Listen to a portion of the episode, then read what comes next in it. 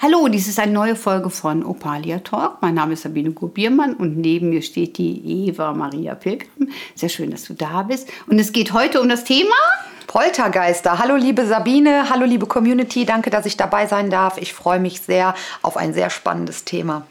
Genau, Poltergeister. Hast du schon mal irgendwas davon gehört oder, oder was, was weckt das in dir, wenn du über Poltergeister nachdenkst?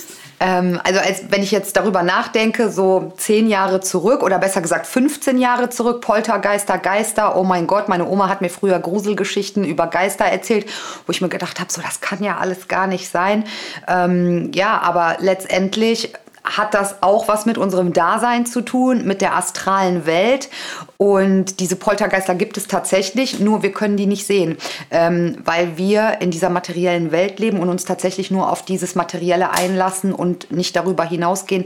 Deswegen ist das ein Thema, wo viele sagen, ach du spinnst doch, ähm, Geister, ja, das ist deine Fantasie. Aber das hat tatsächlich was, glaube ich, damit zu tun, dass wir uns nur auf die materielle Welt konzentrieren und nur mit der materiellen Welt Kontakt aufnehmen. Genau, aber schauen wir uns das Thema doch mal ganz anders an. Gerne. So, im Endeffekt ist es ja so, wir haben ja ja eine Folge schon gehabt, wo es mit Thema Reinkarnation gibt. Ich glaube, das ist auch ganz gut, wenn man das äh, vorher sich vielleicht nochmal anhört. Dann versteht man jetzt dieses Podcast natürlich auch noch viel besser. Ich habe übrigens natürlich auch Bücher darüber geschrieben. Also es ist ein super spannendes Thema.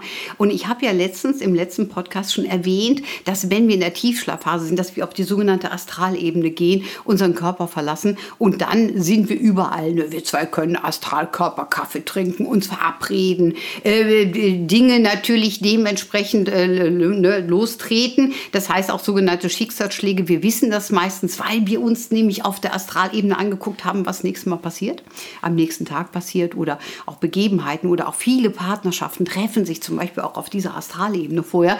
Und dann begegnet man demjenigen Irdischen, weil du sagst ja, wir haben den Blick auf das Irdische, ist vollkommen richtig und denkt man, boah, da hinten steht mein Mann. Ne? Also man spürt das und ich glaube, wir Frauen sind da noch sensibler drin und irgendwo wissen wir das auch. Aber es ist nicht nur so, dass der uns dann in dem Moment begegnet ist, sondern wir haben den meistens auf der Astralebene in mehreren Nächten natürlich auch schon getroffen und uns mit ihm auseinandergesetzt. Und dann haben wir uns verabredet und hat er gesagt, ey, bist du auf der Party von der Klaus Peter? Sag ich, bin ich da, gar kein Thema. Und dann begegnen wir uns und wir merken sofort eine Energiedichte. Das heißt, es gibt irgendetwas, was uns miteinander verbindet. Und das ist für uns natürlich das Spannende und darauf lassen wir uns dann ein. Im Regelfall sollten wir, weil es ist keine Person, die wir ignorieren können. Wir kennen die Seele. Das Einzige, was passieren kann, ist, dass wir den sehen und sagen, boah, die Energie ist klasse. Aber diese Frisur, ne? also, dass es im äußeren Bild etwas gibt, was uns in dem Moment stört. Ne? Aber wir Frauen sind ja immer kreativ das wissen auch alle Männer und das nimmt jetzt bitte keiner übel. Wir neigen dazu, die Männer uns so zu kreieren, wie es nachher passt, ob das der Frisur ist, ob das der Klamötchen sind oder sonst irgendwas. Wir führen schon indirekt. Wir machen uns dazu schon zurecht. Das ist aber jetzt nicht negativ gemeint, sondern einfach scherzhaft, weil es ist tatsächlich so. So, jetzt gehen wir mal von aus, wie wir auch schon gesagt haben, wenn wir halt in dem Ablebungsprozess sind, dann tritt ja die Seele aus dem Körper aus und diese Verbindung zum Körper ist ist zerstört, das heißt, die löst sich und damit sind wir auf der sogenannten anderen Ebene. Also solange wir im Leben stehen, wie wir jetzt alle, wir stehen hier wieder zu dritt, ne? so unser Technikbereich vom Sergio, die Eva steht mir gegenüber und ich bin natürlich hier so. Wir stehen ja komplett im Körper. Wenn man uns jetzt wirklich in der Konzentration beobachten würde, dann würde man zum Beispiel sehen, dass unsere Füße so gar nicht tief in den Füßen sitzen, sondern dass wir eigentlich ein bisschen drüber schweben, weil wir gerade den Kopf total brauchen. Deswegen, wenn wir zum Beispiel traurig sind, dann neigen viele Menschen Menschen sich, zu, sich äh, eher äh, zusammenzuklappen und dann sind die so ganz tief im Körper drin. Und wenn ich dann mit einer Freundin rede, die sagt, hey, dein Leben ist doch super und und und, dann fange ich an, mich wieder was zu erhöhen und dann ist die Aura natürlich auch ganz anders spürbar oder auch natürlich unsere Seele anders sichtbar. Interessant ist, wenn du diesen Blick von dem Materiellen wegwenden würdest und du würdest mal sehen, wie die alle in ihren Autos sitzen, das ist total lustig. Ne? Die wenigsten sitzen wirklich verkrampft hinterm Lenkrad, ja, die meisten machen das alles automatisch, sind gedanklich ganz woanders in Honolulu bei mir sprichst oder sonst irgendwas, weil wir sind wirklich in der Lage, ganz viele trainierte Mechanismen automatisch zu leben und uns aber innerlich oder vom Kopf heraus oder auch unsere Seele kann sich mit ganz anderen Dingen beschäftigen. So, und wenn wir ein Stückchen symbolisch gesehen wie raushängen, also ne, uns größer darstellen, dann können wir natürlich uns ganz anders fühlen. Deswegen ist es auch immer wichtig, wenn man so Entspannungsübungen macht, dass man danach sagt, so, die Füße sind in Füßen, die Hände in den Händen, der Kopf im Kopf, damit man nicht umknicken, weil die Füße nicht so richtig schnell, richtig stabil fühlbar sind. So.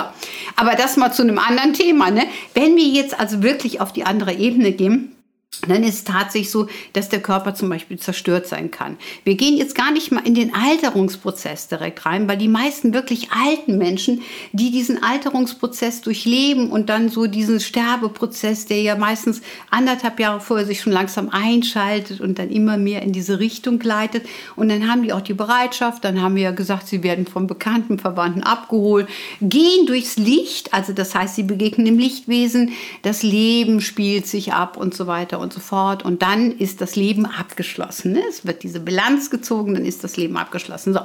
Bei Poltergeistern ist was anderes. Jetzt gehen wir von aus, du bist mitten im Leben, bist am Telefonieren mit dem Handy und auf einmal fällt dir von oben ein Ziegelstein auf den Kopf. Ja, so. Kopf kaputt. Toll. Ja, das war's. Das war's, genau. Aber was passiert denn wirklich? Also angenommen, es passiert sowas. Meistens weiß man sowas. Es gibt wirklich Todesarten, die eigentlich nicht vorgegeben sind, wo man sagt, ja, was ist das denn für ein Scheiß? Aber das gibt es tatsächlich. Das muss ich, habe ich in meinen 32-jährigen Beratungsebenen auch schon kennengelernt, wo ich sage, eigentlich hätte derjenige zehn Jahre länger gelebt, aber lassen wir es so stehen. Und meistens spürt man das im Orbit, also auch als Partner fühlt man sich meist noch lange Zeit verbunden. Ähm, aber gehen wir mal einfach von aus, das ist vorgegeben, es passiert so zack. Der Körper ist von einer Sekunde auf der andere, die Funktionen sind ausgeschaltet. Das heißt, der Körper ist frei, die Seele ist frei. So, da stehst du dann, ne, so mit deiner Seele, du bist ja da. Und wenn du dich nicht mit dir beschäftigt hast, merkst du ja gar nicht, dass irgendwas passiert ist. Also du merkst es schon. Du merkst auch meistens Schmerz gar nicht, weil das so eine Schrecksekunde ist. Oder in dem Moment kriegst du ja gar nicht von oben, rechnest du ja nicht mit. Ne? So. Ähm, und die Seele ist ja nun nicht mehr im Körper drin. Das heißt, du stehst daneben und du wunderst dich. Und dann siehst du irgendjemand, der kommt und du versuchst denjenigen zu erreichen. Das kannst du aber nicht, weil du nicht materialisiert bist. Das heißt, du hast keine materialisierte Form.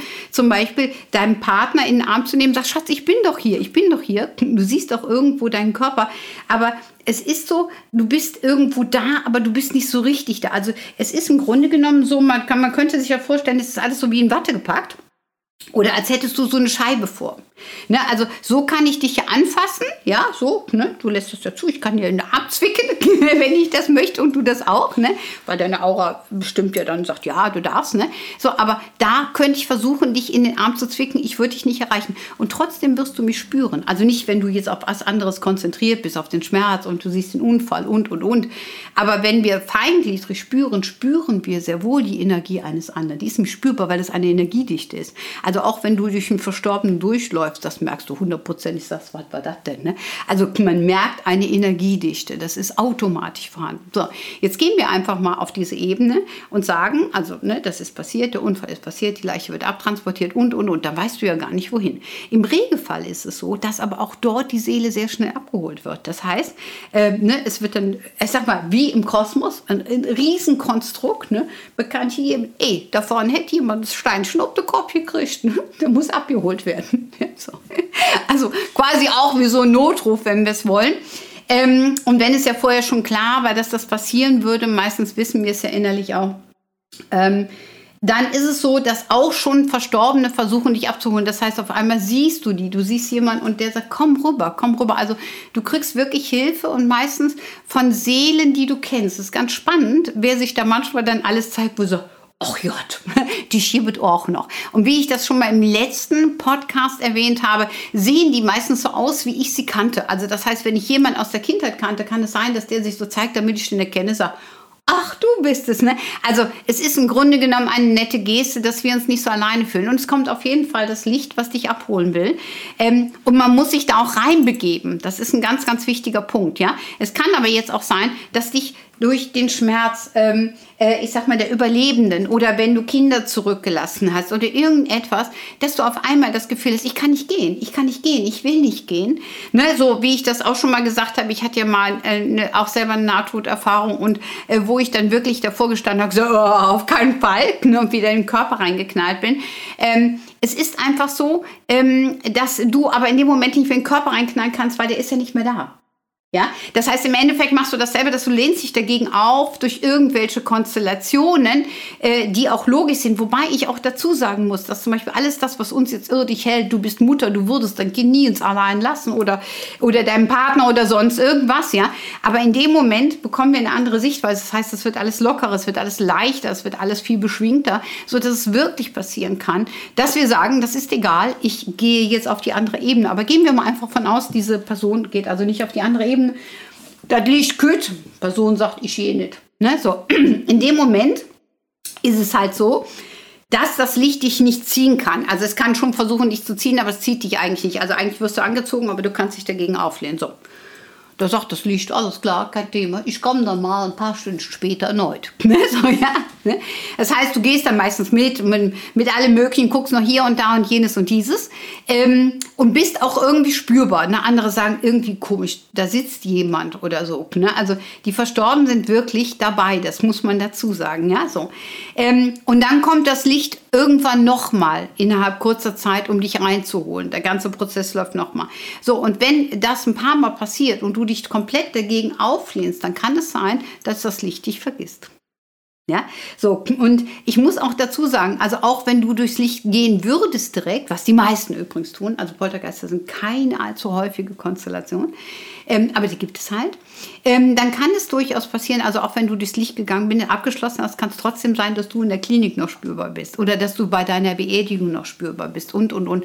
Also du hast längere Zeit meistens ein Interesse, dieses Leben auch abzuschließen und eigentlich gar nicht wegen dir, sondern wegen den Hinterbliebenen. Du versuchst eigentlich die Hinterbliebenen irgendwo aufzuheitern, zu sagen, hey, mir geht's gut und es ist alles okay. Ja, also das ist oftmals die Geste, warum manche auch bei der Beerdigung bei sind. Ja, und es tut denen auch weh, wenn die anderen trauern.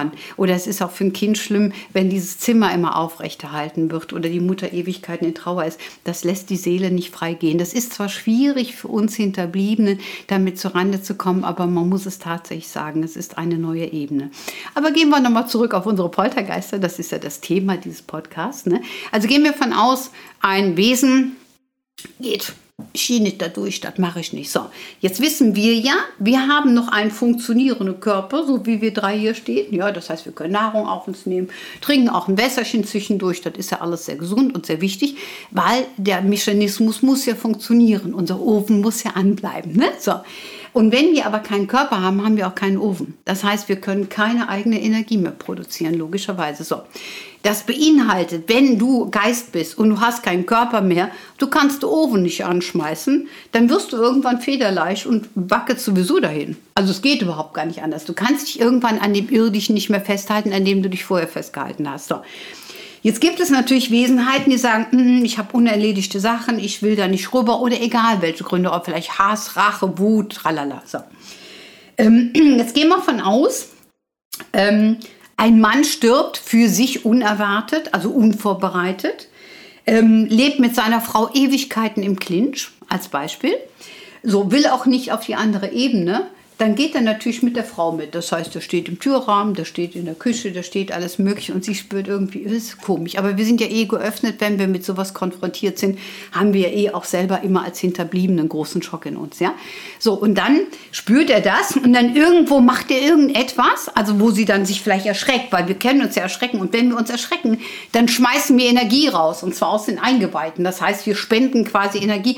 Das ist aber nicht dafür da, dass wir unserem Gegner Energien schenken möchten, sondern wenn ich mit dir streite, dann zeige ich dir, ey, ich habe die dickere Nase, ne? Leg dich mit meiner Energie nicht an, sonst kriegst du direkt also auf die zwölf. Ja? Also das heißt, das ist wie bei Tieren, das ist eine animalische Triebhaftigkeit, wir gehen in eine Abwehrhaltung und dadurch lösen wir natürlich auch viel. So, jetzt ist beim Poltergeist so, der sieht dann die Energie, denkt, ach lecker und kann die fressen das ist kein Scherz. Das heißt, der nimmt die Energiezufuhr von dir auf und sagt, das ist ja super. Ne? So, dann vollkommen klar, ne? dann denkt er, okay, alles klar, ich habe wieder Hunger dann piekst du dich irgendwo an, du erschreckst dich, gibst mir wieder Energie. So, und das kann wirklich wie eine Pipeline sein, sodass ein Lebender, ein, ein Geistwesen über lange Zeit ernährt. Also ähnlich wie als wäre er schwanger, ist kein Scherz. Und dann wird dieses Geistwesen natürlich immer wieder versuchen, an die Energie zu kommen, muss sich permanent neue Mechanismen überlegen und der Lebende baut immer weiter ab. Und das sind Poltergeister. Weil nämlich, wenn die so viel materialisiert Energie bekommen, dann können die auch klopfen. Die können gegen den Schrank klopfen, die können woanders hin, die können sogar dich streicheln. Du merkst das, ja? Also es gibt ganz, ganz viele Sachen, die können sogar im Extremfall, wenn sie sich richtig auf die andere dunklere Seite bewegen, sogar Gegenstände bewegen. Also es gibt ganz viele Möglichkeiten.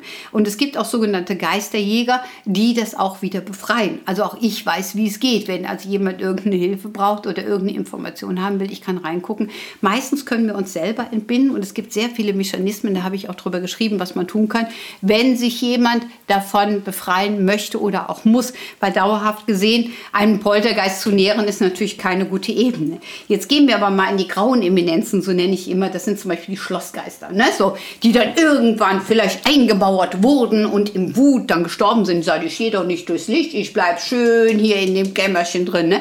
So, und die spuken dann. Das heißt, die bedienen sich einer Person, um auf der Ebene zu bleiben, werden dann wirklich teilweise auch vergessen, ist also kein Scherz. Ne? So. Ähm, und dann leben die Ewigkeiten und die versuchen immer wieder an Menschen zu kommen, weil die überleben die anderen ja. ja dann haben die lange Zeit einen Wirt gehabt, so muss man sich das vorstellen. Der Wirt ist irgendwann verstorben, sagt der Poltergeist, so ein Scheiß, brauchst du nächsten. Ne? So, oder wenn der dann nicht mehr in voller Energie ist, dann braucht der nächsten Wirt, um sich wieder anzudocken. Ne? Und die spürst du dann auch, die haben die tollsten Ideen, die die wissen auch sofort, wovor du Angst hast. Die gucken dir nämlich in den Kopf sagen, äh, alles klar, Mutterkomplex nehmen wir. Ne? Also das heißt, die wissen sofort, was sie tun können, um an deine Energie zu kommen. So muss man sich das vorstellen. Und dann funktioniert das System natürlich in dieser Konstellation und sie nehmen alles raus, was möglich ist und bedienen sich dieser Felder. Ja, so lange, bis sie keinen Wirt mehr haben. Nun ist es aber so, dass wir alle davon ausgehen, dass wir ein Schloss betreten oder alte Gemäuer, dass irgendjemand in der Ecke hängt. Das ist ja keine Seltenheit. Die könnten mal alle rauskehren, aber meistens werden die ja da gelassen. Also ich kenne das auch. Ich habe selber meine alte Schule gehabt. Wir hatten auch Poltergeister da. Wunderbar. Habe ich alle aussortiert. Ein paar habe ich erstmal gelassen. Aber nachdem sie ein bisschen frech wurden und die Mitarbeiter ein bisschen Angst hatten, haben wir gesagt, geht nicht, müsst ihr raus. Ne? Also man kann sie wirklich entsorgen. Ne? Und man muss das Ganze auch ein bisschen scherzhaft sehen. Also ne, man darf keine Angst haben vor Poltergeistern, aber das ist nicht einfach. Und ganz schwierig ist, wenn wirklich man Wirt eines Poltergeists ist, weil dann geht das auf Ebenen, die dauerhaft wirklich ent entbunden werden müssen. Und das kann nur eine Person von außen. Deswegen auch da die Kirche tätig. Ja? Die geht nämlich dann hin und betet für den Verstorbenen behaupten. Das heißt, die macht eigentlich nichts anderes, anstatt äh, hier die, äh, die Lichtwesen und die Astralwesen darauf hinzuweisen, hier ist noch jemand, der abgeholt werden muss, ja, damit er auf die andere Ebene geht. Ähm, und natürlich, ich sag mal, alle Energiefelder zerstören. Das kann man tatsächlich mit Weihrauch, ist kein Scherz. Ne? Das heißt, man muss diesen Energieverbund, der zwischen Poltergeist und Wirt entstanden ist, muss man auflösen. Nämlich dann schwebt er auch wieder auf die andere Ebene und dann wird er automatisch eingesogen. So ähnlich muss man sich das vorstellen. So funktionieren Poltergeister. Und sie poltern, um an die Energie zu kommen. Sie poltern, um jemanden zu erschrecken, damit der Wirt die Energie abgibt. Das ist das Thema Poltergeist. Sehr spannend. Und ähm, eine Frage dazu, wie ist das mit ähm, für Menschen, die sich mit dem Thema Spiritualität, das Leben nach dem Tod ähm, noch nicht auseinandergesetzt haben, weil die Angst einfach so groß ist? Hast du da einen Tipp für die Menschen, ähm, wie man vielleicht aus der Angst etwas rauskommen kann und wie man ähm, das Thema etwas näher an sich heranführen kann, ohne direkt ohne direkt total in die Vollen zu gehen, sodass man da so abstandshalber peu à peu hinkommt. Hast du da einen guten Tipp aus deiner langjährigen Erfahrung? Auf jeden Fall. Also es ist erstmal so, man muss von ausgehen, richtige Poltergeist-Phänomene sind selten. Das ist erstmal Punkt eins. Punkt zwei ist es so, wenn jemand Angst hat, was berechtigt ist, dann sollte er zum Beispiel für sich ein bisschen beten, meditieren, äh, positive Energie. Also Polter, richtige Poltergeister sind irgendwann negativ und das ertragen die nicht. Ja, deswegen macht man zum Beispiel bei kleinen Kindern hat man gern so ein kleines rotes Lämpchen an. Die können mit Rotlicht nicht umgehen, weil das, weil das ein warmes Licht ist. Die können mit Duft nicht gut umgehen. Die können mit Blumen nicht gut umgehen ähm, und alles, was fröhlich ist. Also wenn du viel lachst, können die sich nicht halten. Die können sich also nur in Wohnung halten, wenn sie überhaupt einen Wirt finden, der schwer ist, der depressiv depressiv ist, äh, der sich an, an Themen festhält, äh, für den das Leben nicht leicht zu leben ist. Das sind die Mechanismen, an denen die versuchen, sich festzuhalten oder halt meistens erstmal auf Personen, die sie kennen, ähm, zu Lebzeiten und versuchen, sich da reinzuklicken. Und da braucht man manchmal vielleicht auch den guten Tipp, dass sagt, lass denjenigen gehen, lass ihn los, äh, meditiere für ihn, hol dir von irgendjemandem Hilfe. Also im Regelfall, ja, es gibt es häufiger, dass eine verstorbene Person etwas längere Zeit da ist. Ne? Das kann man auch wirklich nochmal genauer eruieren. Das hat nichts mit Poltergeister zu tun. Das ist ein relativ normales Prozedere. Die gehen dann automatisch auf die andere Ebene, aber man muss manchmal das Leben noch reflektieren. Und die sind dann auch nicht böse, das muss man auch dazu sagen, sondern stehen irgendwie da und versuchen auch zu helfen, wie ich eben schon gesagt habe, nach dem Motto, sei nicht traurig, mir geht's gut, ich bin noch da, ich bin nicht weg. Also um eine andere Ebene zu kriegen und da sollten wir Lebende die auch loslassen. Also diese Konstellation ist relativ häufig und nicht mit einem wirklichen Poltergeist zu verwechseln. Ein wirklicher Poltergeist ist eine, eine Wesenheit, die lange Zeit schon da ist, die längere Zeit nicht durchs Licht gegangen ist und die sich wirklich Wirte sucht. Weil die poltern, um dich in Angst und Schrecken zu holen, damit du dann diese Energie gibst. Das ist das, was letztlich deren Ziel ist, womit sie sich zusammenhängen. Ähm, und man kann natürlich mit Lachen, mit Fröhlichkeit. Und wenn jemand wirklich richtig infiziert ist, ja, gibt es Möglichkeiten. Wie gesagt, am besten aber dann auch mal anrufen bei uns in der Opalia-Praxis nachfragen, was man machen kann. Dann kann ich mir den Fall wirklich anschauen und kann eventuell auch da eingreifen. Also es gibt zig Möglichkeiten ne? und es ist sehr, sehr spannend. Und wie gesagt, man kann es auch nachlesen. Äh, es ist ein Thema, wo wir bestimmt noch drei Stunden drüber sprechen könnten, weil es wahnsinnig spannend ist, wenn man sich Phänomene auch anguckt, was, was sie alles fähig sind, was es da alles gibt. Ne? Mir ist halt wichtig, dass man sieht, okay, es ist eine, eine normale, natürliche Ebene, äh, dass man weiß, wodurch es kommt und dass man es nicht zu stark gewichtet. Ja? Also ich muss nicht mit einem, einem Penner an meinem Tisch sitzen lassen, wenn ich mit dem normalerweise kein Gespräch führen würde. Ja, das muss man auch dazu sagen. Äh, und intelligente Wesen, auch wenn sie nicht spirituell sind, lassen sich trotzdem auf diese Prozesse ein. Und es ist wirklich nur ein Bruchteil an Seelen, die nicht durchs Licht gehen, ja, und die dadurch dann eventuell auch zum Poltergeist mutieren. Also das ist eigentlich ein relativ seltenes Phänomen. Aber dass wir, wenn jemand frisch verstorben ist, den längere Zeit noch spüren und so weiter und so fort, das hat nichts mit Poltergeist zu tun, sondern das hat was wirklich mit dem Abschließen, meistens auch eine liebevolle Geste mit den Menschen, mit denen man zu Lebzeiten zu tun hat. Es gibt viele äh, Verstorbene, die einfach dir dann noch helfen wollen klären wollen, zeigen wollen, ähm, äh, mit ihr in Kommunikation gehen wollen. Und die spüren wie immer auch anhand der Dichte. Und das spürt jeder und sagt, Oma hat mich besucht, die Schande in der Türrahmen gesehen. Ja, dann ist das auch so. Und davor muss man sich nicht ängstigen, weil da ist keine negative Energie. Aber wie gesagt, richtige Poltergeist sind nicht im positiven Licht, sondern eher im negativen und wirken dadurch auch belastend. Super. Ne? Ich denke, damit können wir dieses Podcast erstmal stehen lassen und ähm, ich danke fürs Zuhören und sollten Fragen bestehen, kann man sich ja bei uns melden. Lieben Dank, mein Name ist Sabine Gubiermann, neben mir stand die Eva Pilgram und der Sergio natürlich an der Technik. Ganz lieben Dank, bis bald und tschüss. Vielen lieben Dank, tschüss.